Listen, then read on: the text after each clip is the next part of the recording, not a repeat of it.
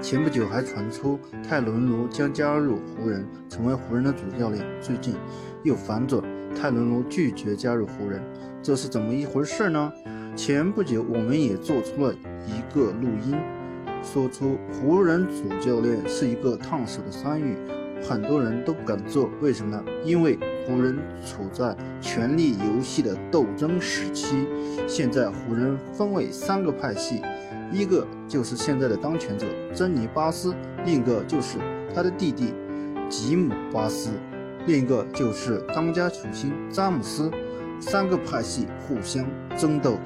珍妮巴斯一直是一个权谋者，他不希望泰伦卢给詹姆斯太多的自主权利，因为大家都知道，詹姆斯效力的球队，当詹姆斯出走之后，球队都进入了一个。很缓慢的成长以及瘫痪期，所以湖人再也不想进入那么缓慢的成长期，所以他想要控制教练组，所以就想要基德加入湖人的教练组。